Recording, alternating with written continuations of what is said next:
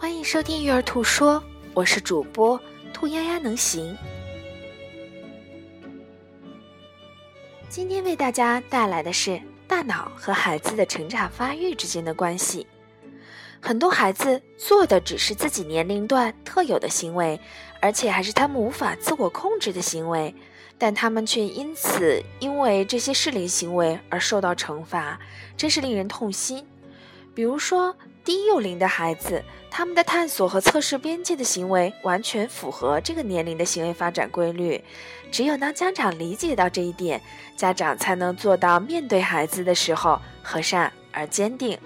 举个简单的小例子，针对于三岁以下的小朋友，能够坐住凳子或在同一个地方安安静静的待着，这几乎是对他们不太可能的事儿。而在面对这样事情上的管教方式，一味的去斥责孩子，你怎么老是上下窜啊？其实并没有尊重到孩子大脑的客观发展规律。那么如何去来做呢？这是大家最关心的问题。那就不得地提出大脑的前额皮质的功能。大脑的前额皮质啊，总共分为三类功能。第一类是道德上的功能。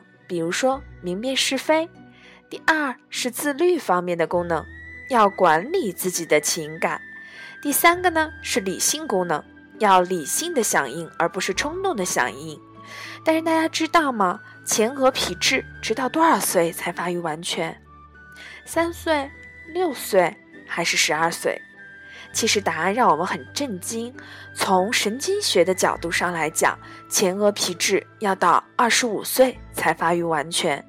可能当我们参加工作的时候，我们这一块道德、自律、理性的功能还没有完全发育呢。那我们如何来要求六岁以下的孩子、十岁以下的孩子和成年人一样有这样的道德性、自律性和理性呢？所以，我们才需要以自身为一个标杆来管理我们自己的情感，直到我们的孩子能够去跟随我们去学习。所以呀，通过了解了神神经大脑的一些基本功能，我们明白了孩子的在我们看来的某些错误的行为，其实只是，嗯，他们正常发育的一个阶段。那么，当我们认识到这一点，我们才能开始和善与坚定的管教方法。感谢你的收听。关于更多的和善与坚定的正面管教管教方法，欢迎搜索“育儿兔说”荔枝微电台，收听更多内容。感谢你的收听。